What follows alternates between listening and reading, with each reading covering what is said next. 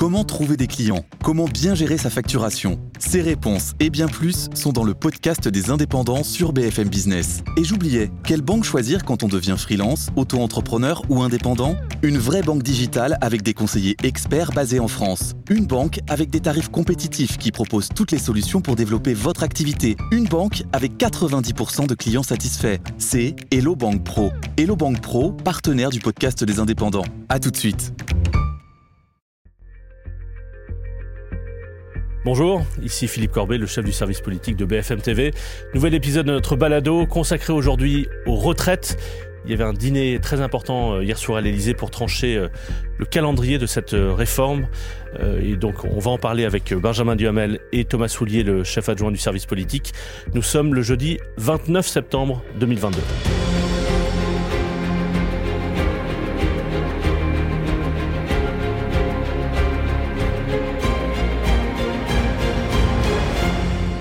Salut à tous les deux. Salut, Philippe. Vous avez les petits yeux, non? Qu'est-ce que vous avez fait au milieu de la nuit? Surtout Thomas. Qu'est-ce que vous avez fait au milieu de la nuit? On a, qu'est-ce qu'on a fait on va, on, va Entre- d'abord- on va parler donc de ce dîner sur les, euh, où, où le président de la République et les responsables de majorité ont tranché ou en tout cas ont défini leur stratégie sur les retraites. Mais on va d'abord raconter comment est-ce que le service politique de BFMZ travaille dans ce cas-là. C'est un travail collectif. exactement. En fait, après le dîner qui s'est terminé vers 23h, 23h30, Voilà, où moi j'étais, sous la table. Je- C'est toi qui servais les mer. Je tirais la fève, en fait. Il y avait une galette des rois à la fin. Comme j'étais le plus jeune, je- c'était François, c'était François Bayrou ou moi. Et euh, Ouais. Et donc on a communiqué avec Benjamin, Anne, Agathe. Anne Sora Dubois, Anne Agathe Lambray. Dubois, Agathe. Donc il y a un groupe WhatsApp qui est créé spécifiquement Ex- pour l'occasion. Exactement. On a attendu la fin du dîner parce qu'ils n'ont pas trop leur portable durant le dîner. En tout Ouais. cas, ça se fait pas de répondre aux journalistes durant le dîner. Et à la fin, eh bien, on a eu quelques échos des euh, ministres, des euh, députés, des Les patrons de la majorité. vous parlent, vous racontent ce qui qu'est-ce qui s'est passé. passé durant le dîner. Donc on recoupe ce qu'on appelle, on recoupe l'information. Donc il faut qu'on ait deux sources chaque fois pour savoir si la phrase du président est bonne ou pas. Et la phrase, c'est souvent est-ce qu'il a bien dit ça, entre guillemets, Ah oui. pour que nous on puisse l'écrire et, Et et parfois- la mettre entre, entre guillemets du président. Et parfois le moindre mot, la moindre virgule a beaucoup d'importance sur la compréhension de la pensée du président. Donc il y a des Donc, échanges par On WhatsApp, euh, il y a plusieurs on- dizaines de, de on messages. recoupe jusqu'à à peu près une heure du matin, à peu Ouais, près, ouais, un peu plus tard. Et donc c'est euh, par exemple, c'est, euh, je prends un exemple, c'est quelqu'un qui a un bout de phrase ou un mot, ou voilà, et qui demande à un autre, est-ce que toi tu l'as, ou est-ce qu'on peut aller revérifier auprès d'un Exactement. ministre Euh, où Benjamin dit moi j'ai cette phrase. Je dis attends, je vais essayer de voir avec ma source si c'est bon Voilà. la bonne phrase. Et quand on a deux ou trois sources qui sont vraiment solides, on fait un mail global pour toute la rédaction de BFM Ouais, TV. juste, juste- euh, justement, avant de parler du mail, pour que les gens qui nous écoutent comprennent, autour de la table, il y avait une vingtaine de personnes, donc des ministres importants, des responsables de la majorité. Vous les avez au téléphone directement. C'est pas euh, le conseiller du conseiller du conseiller qui vous parle. Ce sont les participants autour de la table qui vous racontent. je peux Et pas qui répondre donc- à cette question. Non, non, mais bien sûr, oui, oui, évidemment. Oui, ça. Non, mais ce que je veux dire, Oui, c'est oui. que ce sont des gens qui participaient à cette conversation, qui parlent directement. Absolument. Et qui ont entendu les propos. Voilà, c'est ça. Ce n'est pas le conseiller du conseiller du ministre qui nous parle. Non, non. Ils sont des gens qui sortent du dîner, qu'on a sollicité parfois avant le dîner pour euh, être sûr d'avoir les infos. Et on n'est pas Qui- les seuls à les appeler après. Exactement, je pense qu'ils ont eu des nuits courtes eux aussi parce que Voilà, tous. Les médias ont euh, appelé. L'avantage qu'ils étaient, euh, comme tu dis, une vingtaine, donc ça permet d'avoir plusieurs sources et de, de bien recouper. En tout cas, ce qui est sûr, c'est que comme beaucoup, beaucoup de sources nous ont répondu assez facilement et assez longuement, Oui. c'est qu'il n'y avait pas de consigne de l'Élysée que ce dîner soit ce qu'on appelle off. Voilà, c'est ça. Et donc, toutes ces informations passent par une boucle WhatsApp. Et à un moment donné, il y a un mail ou d'ailleurs plusieurs mails qui sont faits pour l'ensemble de la rédaction. Ouais. Alors, qu'est-ce qui est important dans ce qui a été dit hier soir, dans ces trois heures de conversation, autour, il faut le dire, placer un peu le décor, plateau de fruits de mer. de plateau de fruits de mer. Et on peut le dire sans citer son nom, mais un, un ministre vous avait raconté avant que la perspective du dîner pouvait être intéressante. Le le menu, un peu moins, parce qu'il ne mange pas de fruits de mer. Voilà. Il faut dire que c'est assez discriminant d'avoir des fruits de mer parce qu'il y a des gens qui peuvent ne pas aimer. Non, ce qui est important, je crois que d'abord on attendait à très court terme. L'objectif de ce dîner, rappelons, était de savoir s'ils allaient ou pas aller rapidement. Euh, aller euh, passer en force, c'est l'expression qui avait été utilisée, ou faire un projet de loi début janvier. Donc ça, c'est le premier élément sur lequel on avait envie d'avoir une réponse très précise. donc, sur ce point-là, on apprend qu'en fait, a priori, sauf surprise ou nouveaux éléments, ça ne sera pas examiné dans les prochaines semaines, mais plutôt au début de l'année 2023. En clair, sauf euh, fiasco des concertations annoncées, Voilà. c'est-à-dire que voilà, le calendrier qui a été donné, c'est concertation jusqu'au mois de décembre. Décembre, tout doit être ficelé et janvier au Parlement, texte sur les retraites. Avec adoption donc avant la fin de l'hiver. Exactement.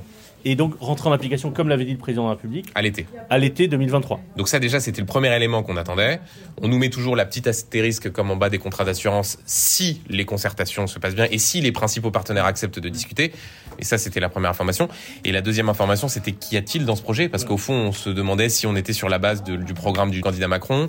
Est-ce qu'on était sur la base de choses qui avaient été évoquées ici ou là, un mix avec euh, ce qu'on appelle l'allongement du calendrier Touraine, c'est-à-dire jouer sur la durée de cotisation plutôt que sur l'âge légal. Et là, ce qui est intéressant, ce qui nous a été raconté, c'est qu'Emmanuel Macron a voulu remettre au milieu du village, au cœur de la discussion, euh, sa proposition qui était de dire 64 ans en 2027, 65 en 2031.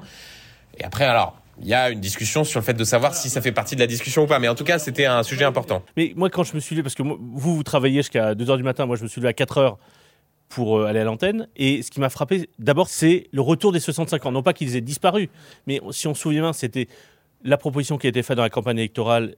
Et on sait que ça avait créé un débat en interne. C'est que certains de ses soutiens disaient il faut aller jusqu'à 64 ans. D'autres, et notamment le secrétaire général de l'Élysée, avait dit non, il faut que ce soit 65 ans. C'était son projet de premier tour.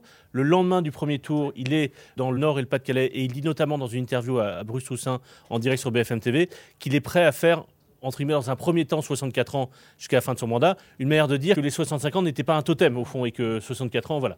Et donc, jusque-là, on était plutôt sur 64 ans, c'était plutôt l'objectif. Là, réaffirmer que le bout du tunnel, c'est 65 ans, pourquoi est-ce qu'il le fait hier soir, à votre avis? Et est-ce que c'est un élément intangible ou, comme tu le disais, un élément de la concertation Il y a deux raisons à cela. Parce que comme il doit temporiser sur la forme, et qui, comme Benjamin l'a dit assez clairement, Sur la méthode, ouais. il doit dire maintenant, bon, finalement, je voulais le faire rapidement, on le fera en janvier. Donc, c'est une forme de recul pour lui. Il déteste ça. Et donc, il se dit, bon, ok, je vous donne trois mois là, de discussion. En revanche, je vous préviens, c'est un peu la carotte et le bâton. Il y aura bien 65 ans. Donc, c'est une manière de s'affirmer alors qu'il a dû reculer sur la forme et sur la méthode. Et puis deuxième raison que je vois à cela, c'est que quand on lance une négociation avec euh, des syndicats, des élus, des députés, etc., eh bien, oui, on commence par le scénario noir. On donne en gros euh, le scénario du pire pour les syndicats pour pouvoir peut-être un petit peu négocier. Toi, tu penses que s'il remet sur la table les 65 ans, si au fond, pour être sur une position de départ assez dure et éventuellement avoir une petite marge de manœuvre et finalement atterrir à 64 ans, Et donc donner des gages Voilà. ensuite aux syndicats ou aux oppositions? Et en fait, cette question-là n'est pas tranchée, puisqu'il y a une autre thèse ou une autre hypothèse, c'est qu'en fait, il veut vraiment aller jusqu'aux 65 ans et qu'il n'en bougera pas. Exactement. Et moi, là, pour le coup, c'est une vraie interrogation et je n'ai pas la réponse. Parce que dans les, dans les, les- comment dire, dans les récits qui nous ont été faits par ceux qui étaient autour de la table, ce qui était très frappant et ce qui sortait, Ouais. c'était l'idée que ce calendrier-là de la promesse électorale d'Emmanuel Macron était ce qu'on appelle, c'est un mot qui a été utilisé, moi qui m'a été utilisé, un impondérable. C'est-à-dire quelque chose Voilà. sur lequel le président ne bougerait pas. C'est-à-dire de dire, on peut discuter de la question de la pénibilité, de la question des carrières longues, la question de l'aménagement d'un certain nombre de dispositifs pour précisément que tout le monde ne soit pas, euh, ne soit pas, comment dire, ne fasse pas, euh, ne soit pas, n'ait pas cette réforme, de, ne soit pas touché par cette réforme de la même manière. Mais ils expliquaient que là-dessus, ils ne bougeraient pas. Et pourtant, quelques heures après, notamment dans des entourages de l'exécutif, de gens qui n'étaient pas au dîner, là, on nous faisait une sorte de post-rationalisation consistant à expliquer non, non, mais en fait, c'est la, c'est la base de la discussion, les, les choses peuvent évoluer. Tu veux dire que certains, a posteriori, ont voulu modérer ce qu'a dit le président pendant le c'est C'est l'impression que, propos, c'est ouais. l'impression que ça donnait. Et honnêtement, moi, ce matin, je posais la question à un ministre qui est au cœur, pour le coup, des discussions, qui me faisait des réponses de Normand, qui m'explique, c'est pas un Normand, je, c'est pas une indication que je donne, hein, mais euh, qui me faisait des réponses de Normand, en me disant non, non, c'est un peu les deux. Euh, oui, on est attaché, mais en même temps, on est attaché au mandat et en même temps, il, il faut discuter. Et là-dessus, c'est très important parce que Bah oui. selon que vous dites à Laurent Berger, à Philippe Martinez, à François Omril euh, et aux Les- autres, les- les c'est- leaders syndicaux. voilà, c'est 64 ans, 65 ans, et c'est, on ne discute pas de ça. Ou bien que vous leur dites, c'est ça la base de départ, mais pourquoi pas aller vers éventuellement euh, 63 ans, jouer sur le, le, le calendrier Touraine. Vous ne, vous ne vous, comment dire, vous ne vous exposez pas aux mêmes réactions. Et donc ça, c'est, je pense sans doute, le principal nœud qu'il faudra trancher à partir du moment où les discussions commenceront en début de semaine. Et peut-être ceux qui écoutent euh, ce- cet épisode euh, auront déjà la réponse euh, en l'écoutant. puisque l'espère. Peut-être ça sera tranché dans les prochaines heures. Ouais. Est-ce que ce matin j'étais en plateau avec un, un, un- un sénateur vice-président du groupe Renaissance à la- au Sénat qui disait en plateau les 65 ans ça peut être discuté c'est un élément de la concertation. Il me semble que ce n'est pas ce qu'a dit le président de la République. Non, non, non. Et, et de fait, c'est le récit Ouais. qui a été fait. Et, et- et pourquoi? Alors pourquoi c'est euh, important tu le disais les responsables syndicaux donc sont vont être invités par le ministre du travail à cette concertation à partir de la semaine prochaine. C'est une concertation et pas une négociation parce que sur le papier a priori ne peuvent être discutés que euh, ceux qui ont fait des métiers pénibles, enfin les conditions d'accompagnement pour ceux qui ont fait des métiers pénibles, Ouais. ceux qui ont commencé à travailler tôt. Les Ça régimes spéciaux aussi. Alors, alors ça, c'est un autre point. Est-ce que les régimes spéciaux, c'est dedans ou pas? Euh, Pas forcément. Alors, c'est technique, mais je vais essayer d'être le plus simple possible. Si c'est un vrai projet de loi à la rentrée en janvier, on peut mettre les régimes spéciaux dedans. C'est possible. En revanche, si c'est un texte budgétaire, là, on- a priori, on ne peut pas mettre, en tout cas, les régimes spéciaux. Donc, euh, la, la forme et la méthode euh, vont avoir beaucoup d'influence sur le contenu euh, de la loi. Parce que ça, c'est un autre élément pour, pour- pour comprendre. Selon que c'est une loi, entre guillemets, normale, classique ou un texte budgétaire, il y a l'enjeu ou pas de devoir utiliser le 49.3, c'est-à-dire pour passer pour faire passer la loi sans qu'il y ait une majorité sur le texte. C'est aussi une des questions qui comptent dans leur calendrier. En l'état, je ne vois pas comment une réforme des retraites peut passer sans 49.3. Quelle que soit les la LR ne méthode. peuvent pas le voter? Bah, c'est la grande question. Les, les LR ont dit, et Gérard Larcher a dit sur BFM TV, Ouais. c'est Après le qu'ils disent, ils ne voulaient Gérard pas, Larcher qui était à l'apéro, euh, ce- euh, qui, qui prenait l'apéro avec le président avant le dîner. et qui vaut Elisabeth Borne demain aussi. Voilà, c'est ça. Euh, les LR disent une chose très simple, si ça va trop vite via un amendement, on ne votera pas. En revanche, on est prêt à discuter, à examiner si c'est un vrai projet de loi. Donc là, on va vers un vrai projet de loi, Mais leur projet, euh, le projet présidentiel de LR euh, porté par Valérie Pécresse, c'était 65 ans. 65 ans. Il y a un amendement chaque année au Sénat Absolument. qui dit on veut faire 65 ans. Euh, C'est 64 ans même. Ouais, alors d'abord 65 ans, Oui. puis c'est passé à Euh, 65 ans. Voilà, ça. En tout cas, les, les républicains semblent vouloir y aller. Est-ce qu'ils feront ce cadeau à Emmanuel Macron de voter la réforme? S'ils le votent et que Renaissance, enfin la majorité vote, ça passe. Est-ce qu'il peut y avoir des députés de la majorité? Euh, C'est ce que me disait Gérard Larcher ce matin. Il me disait il y a- il y, a des députés de la majorité qui pourraient ne pas voter ce texte, qui pourraient non pas voter contre évidemment, mais qui pourraient s'abstenir. Moi, ça me semble, euh, ça, ça va être marginal, ça. Honnêtement, moi, j'ai un peu de mal à y croire. On entend ici ou là quelques nuances. Par exemple, en tête, Sacha Oulier, le président de la commission des lois, qui dit préférer jouer de sur le. gauche de la Macronie. Voilà, exactement. Qui lui dit préférer plutôt jouer sur le calendrier, de, sur la, la durée de cotisation plutôt que sur l'âge. En réalité, là, on est sur des nuances. Euh, D'autant que hier soir, si je ne me trompe pas, dans, dans les participants, il y a des gens qui viennent plutôt de la gauche, plutôt de la droite. Des représentants de l'aile gauche de la Macronie, entre guillemets, donc euh, Olivier Véran, François Patria, même d'une certaine manière Gabriel Attal, plaidaient plutôt pour un passage rapide oui, oui. et par l'âge légal. Absolument, mais mais parce qu'aussi il y a la conviction, et d'ailleurs c'est aussi pour cela qu'Emmanuel Macron reste sur cette proposition-là, que c'est la façon la plus rapide de faire des économies. Et là-dessus c'est vrai, parce que c'est vrai que l'avantage euh, qu'a euh, le fait de jouer sur l'âge légal par rapport à la durée de cotisation, certes on peut considérer que c'est injuste pour ceux qui ont commencé à travailler plus tôt et que ça crée un certain nombre d'effets, euh, d'effets compliqués, mais c'est ce qui permet de faire le plus d'économies par rapport à la durée de cotisation qui là pour le coup met beaucoup plus de temps à, à rapporter de l'argent euh, aux, Et aux l'un comptes des sociaux. arguments, enfin le double argument, c'est que le président de la République l'a dit à plusieurs reprises, et notamment la semaine dernière à Ulysse Gosset dans l'avion de retour de New York. L'un des objectifs de la réforme, c'est pas seulement de sauver le régime de retraite, c'est aussi financer des projets sur la santé, l'éducation et la transition écologique. Or, la dernière réforme des retraites en 2013, menée sous la présidence Hollande par Marisol Touraine, était une réforme par la durée de cotisation et des mesures de pénibilité. Et au fond, pour simplifier, euh, n'avait pas dégagé de moyens budgétaires vraiment massifs et donc euh, ne, ne résoudrait pas cette question, question de financement euh, l'hôpital et, et- et l'école. Donc, donc ça ne peut pas être que la durée de cotisation, ça doit passer par une mesure d'âge légal s'ils veulent financer d'autres projets. Ouais, ouais, Ça peut, ça peut aboutir in fine avec euh, un âge à 64 ou 63 et couplé avec une augmentation de la durée de cotisation, la fameuse loi Touraine, ce qui permettrait de, de faire passer euh, la pilule, quoi, en quelque Oui, sorte. là, ça serait pas bizarre d'avoir le président qui, a- qui dit euh, fin septembre, ça sera 65 ans, c'est mon projet, j'ai été élu là-dessus, c'est notre mandat, et que ça se finisse à 63, 64 ans. Ça le bloque. Donc, d'où l'urgence maintenant à l'entendre, le président, à savoir si c'est vraiment un impondérable, comme le dit Benjamin, ou si c'est une base de travail. Ce qui n'est pas du tout la même chose. Demain, il y a un déplacement à Pau. François Bayrou François Bayrou. à Emmanuel Macron. Ce sera l'opération un peu réconciliation après euh, les divergences de ces dernières semaines. Et la question lui sera posée. Et on verra, euh, le moindre mot qu'il va utiliser sera intéressant pour, euh, pour analyser tout cela. Parce que par ailleurs, d'un tout petit mot, si on regarde, les, c'est très intéressant, les positions des organisations syndicales, même la CFDT, qui, pour rappel, était l'allié euh, du gouvernement Hollande au moment de la réforme Touraine, Mais aussi de, de Fillon en 2003 quand absolument, il a fait et la réforme des qui retraites. ouais. a une position normalement équilibrée. Là, dernier congrès de la CFDT, euh, les, les, les, les adhérents du syndicat refusent même de jouer sur le paramètre de l'augmentation de la durée de cotisation. C'est-à-dire qu'il peut Ils y n'ont avoir pas, chez ils n'ont Emmanuel pas un mandat pour le faire. Exactement, c'est-à-dire qu'il peut y avoir chez Emmanuel Macron l'idée de dire, mais au fond, Même la comme CFDT, on l'aura pas. Même la CFDT, on l'aura pas. Même si on décide de faire ce mix ça marche pas. Donc dans ce cas-là, quitte à y aller, autant y aller franchement et autant rester sur la base de ce qu'est ma promesse électorale de 2022. De Donc, 2022. Quand je me suis levé à 4 h du matin, la première chose qui m'a surpris, c'est ça, les 65 ans.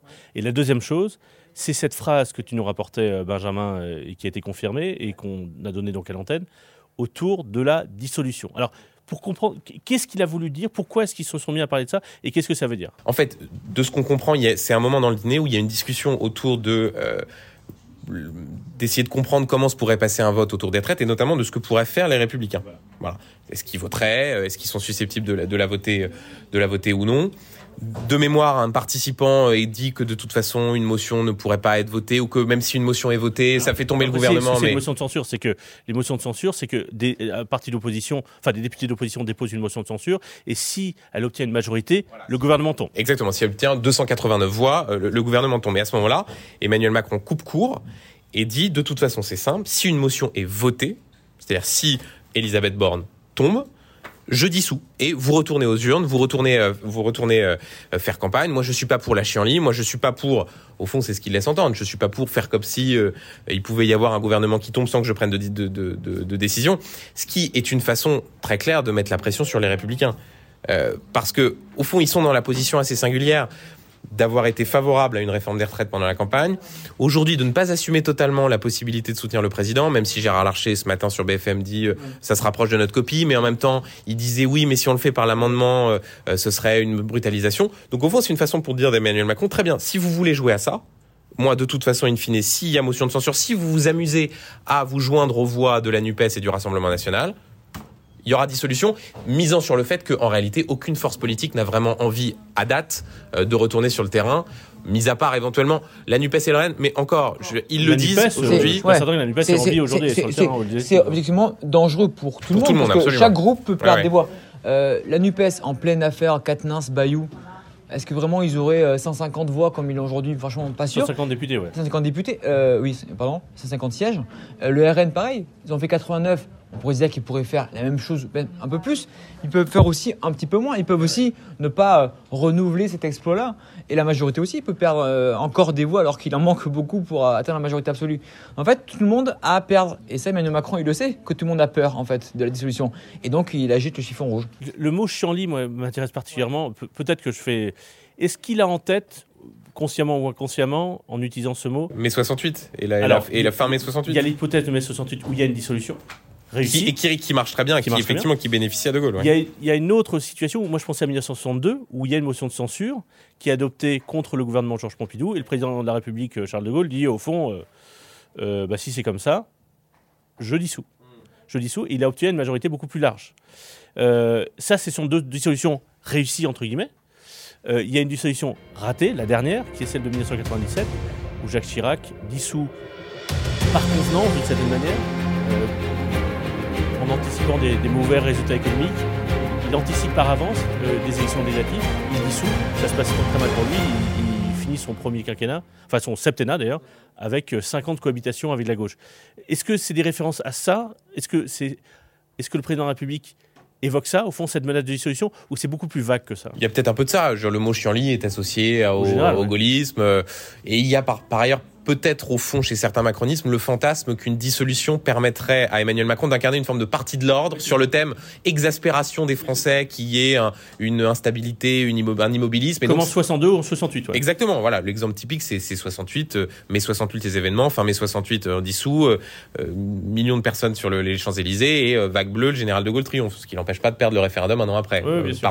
Honnêtement, là, si on fait un tout petit peu de- de- d'analyse, je pense que c'est une vue de l'esprit de la part ouais. d'Emmanuel Macron, parce que considérer aujourd'hui qu'une dissolution lui serait forcément euh, euh, bénéfique, considérer que l'état Bah, de la société, que l'état de l'opinion, Non. non, je- honnêtement, c'est- pas le cas. Non. On est dans une sorte de, il faut le dire, un peu grosse ficelle. Voilà, Ouais. c'est-à-dire qu'il y a un côté, il sait très bien que cette phrase va sortir, euh, il sait très bien qu'il va y avoir une sorte de façon d'essayer de, d'au fond, Et d'ailleurs, Marine Le Pen ce matin, reprenant, reprenant le papier euh, euh, du site de BFM TV avec euh, ces infos-là, euh, dit chiche. ouais. Exactement. Et, et au fond, c'est ce que disait Thomas, même dans la façon qu'il a de, de- de remettre au, au cœur de sa proposition de la- son engagement de campagne de 2022. Au fond, il essaye de répondre avec ses phrases à la critique de l'empêchement.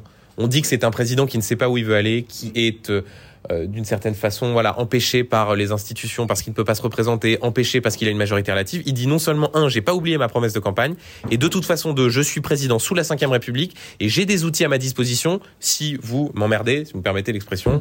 Et voilà, c'est un peu ça, je pense. Thomas, non Pas mieux. Pas mieux. Non, Trois briques. non, en fait, le mot dissolution, c'est pas une surprise qu'il soit évoqué parce que depuis le second tour de euh, des élections législatives, on sait que c'est une hypothèse, que peut-être cette assemblée n'ira pas jusqu'au bout en 2027 et qu'il y a toujours cette hypothèse, cette, euh, cet outil institutionnel euh, dont dispose le président de la République. Mais le fait que le mot soit lâché par le président de la République dans une enceinte où il sait très bien que ça va être répété, d'une certaine manière qu'il dégaine cette carte-là, ça veut pas dire qu'il va pas, il va dissoudre, mais le fait qu'il dégaine cette menace, euh, est-ce que c'est tôt on en parlait ce matin avec euh, des gens en rédaction qui disaient mais il le fait très tôt. On n'est jamais qu'en en septembre, euh, deux mois après les élections législatives. Est-ce que veut, c'est tôt ou est-ce que c'est pas tôt? Il- il veut calmer tout le monde en fait. Comme tout le monde a peur, il veut calmer tout le monde. Une stratégie, comme le dit euh, Benjamin, gros sabot, grosse ficelle, mais elle est assez efficace parce que euh, il sait très bien que les républicains ne veulent surtout pas d'une dissolution. Ils ont réussi à garder une soixantaine de députés, ce qui est beaucoup plus que les pronostics et ce qu'ils pensaient faire euh, Oui, eux. Donc ils se disent, oula, si on retourne aux urnes là, en plus en pleine campagne interne, parce qu'il y a un nouveau président à, à- Républicains, à la fin de l'année, ils disent, on va perdre des voix. Donc Emmanuel Macron leur dit en clair, vous voulez jouer au malin? Vous voulez vraiment voter une motion de censure avec la NUPES et le RN Est-ce que vraiment votre électorat euh, ne vous en voudra pas de, de faire cela? Donc il envoie un signal d'avertissement et, euh, et, euh, je pense que c'est assez efficace en termes de, de communication politique parce qu'il leur dit, moi j'ai pas peur, hein. allons-y, vous voulez y aller, on y va. Dernière petite chose sur le calendrier. Donc là, si le calendrier qu'ils ont en tête fonctionne, Oui. un texte euh, Avant avec des nouveaux éléments euh, Ouais. avant Noël, discussion au Parlement au début de l'année. Euh, il y a une prise de risque sur le calendrier, c'est-à-dire que dans trois mois, on ne sait pas exactement dans quelle situation sera le pays. Il y a l'Ukraine, il y a la menace de récession en Allemagne, le- l'effondrement de l'économie britannique qui, qui est assez spectaculaire, qui peut avoir des conséquences chez nous. Il y a tout simplement aussi l'état d'esprit des Français, puisque les mesures sur le carburant auront pris fin. Euh, Ce sera le début de l'augmentation du gaz, de l'électricité. On sera euh, au milieu de l'hiver, donc c'est au moment où les gens euh, devront faire des choix en matière de dépenses d'énergie. Ils vont réaliser qu'il y a une hausse des prix, que le bouclier ouais. est moins avantageux. Franchement, il y a une prise de risque. Et du coup, du coup une hypothèse où, en raison de circonstances exceptionnelles nouvelles, la réforme ne puisse pas se faire en, en- en- en janvier. Et en plus, c'est le même Emmanuel Macron qui avait dit il y a quelques semaines, euh, toujours à huis clos, à des députés, il avait dit Est-ce que vous pensez que le climat politique sera meilleur dans les prochains mois? Et lui-même avait répondu à sa propre question en disant non. Donc lui-même avait théorisé le fait qu'il fallait aller vite parce que le climat était peut-être meilleur en novembre qu'en janvier, parce que bah, le bouclier est plus avantageux en novembre qu'en janvier, qu'on n'est pas au pic de l'hiver avec, euh, je ne sais pas, peut-être des coupures, peut-être euh, du rationnement, je ne sais pas ce qui va se passer. Personne ne sait ce qui va se passer. Donc en effet, il prend un risque.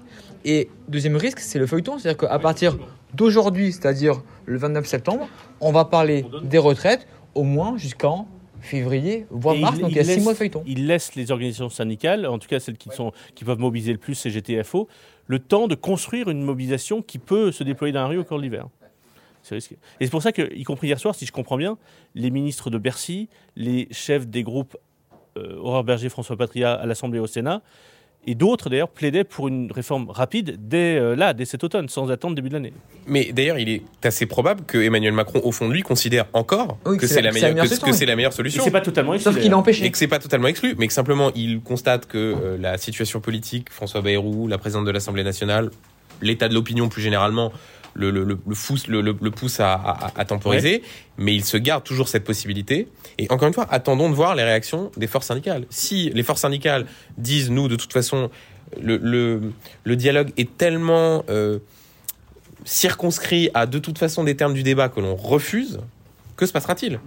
Dernière chose, je suis pas sûr que ce soit l'élément essentiel de notre conversation, mais quand même, est-ce que c'est une victoire de François Bayrou ou au fond, il est isolé? Tu sais quoi, les deux?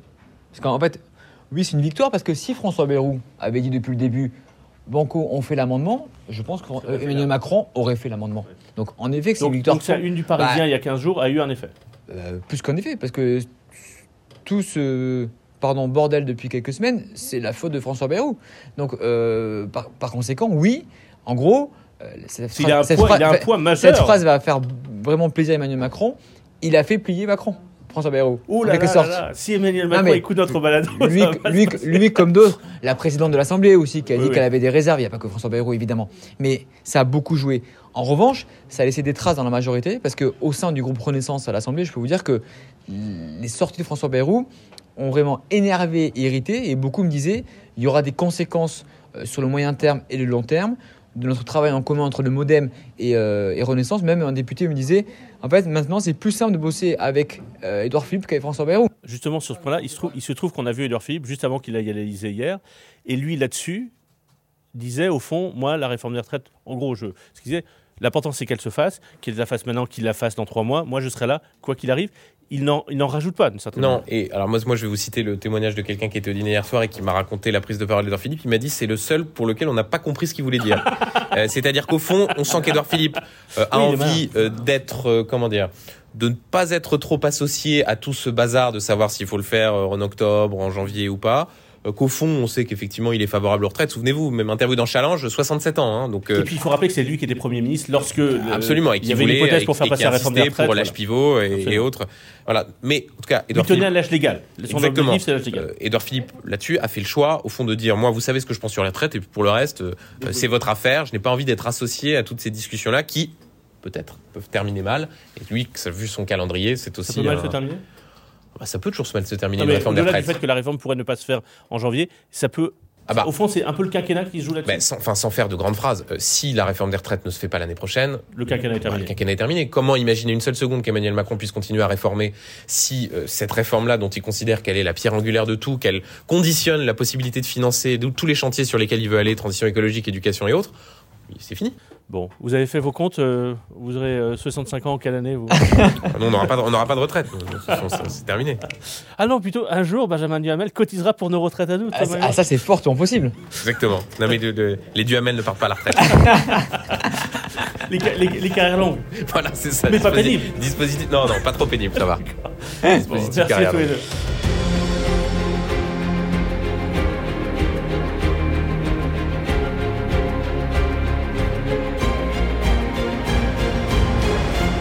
Merci d'avoir suivi cet épisode et quelque chose me dit qu'on va parler de cette réforme de retraite dans, dans de nombreux épisodes dans les prochains mois. À plus tard.